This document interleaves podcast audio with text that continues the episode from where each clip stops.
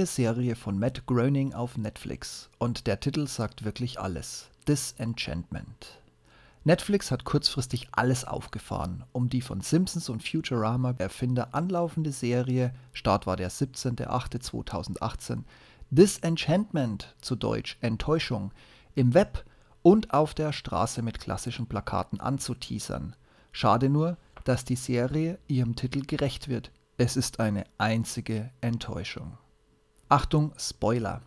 Man nehme eine rotzbesoffene, aufmüpfige junge Prinzessin, einen nichtsnutzigen König, einen Elf und einen Dämon, werfe sie in eine grafisch schlechte 3D-Kulisse aus Amiga 500 Zeiten und lasse sie stumpfsinnige Sprüche ohne Witz und Biss als auch unfassbar schlechte Abenteuer durchlaufen.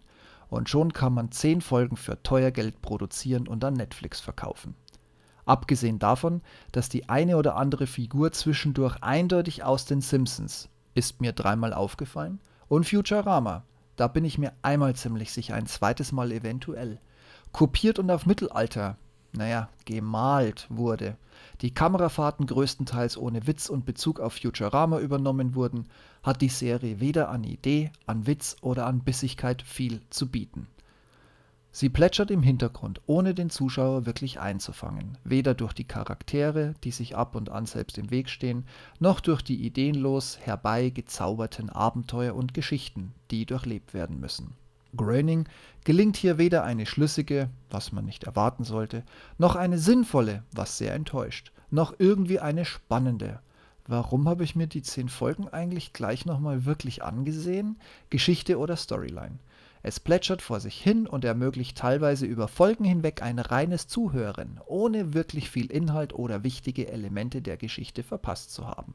Das offene Ende der zehnten Folge, das den Widersacher, welch Überraschung, doch auf die ewige Liebe fallen lässt, um mit einem fulminanten Ende nebst Tochter durchzubrennen, ist weder ein Spannungsbogen zu Season 2, die bitte niemals kommen wird, noch ein kurzes Aufbäumen, um den Zuschauer erneut zu fesseln.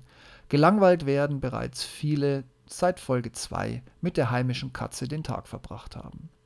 Klar sind die Geschmäcker unterschiedlich und eingefleischte Fans wenn sie es danach denn immer noch sind, werden sicherlich auch irgendwie auf ihre Kosten kommen. Aber ich habe selten so eine wirklich grottenschlechte Produktion wie diese gesehen.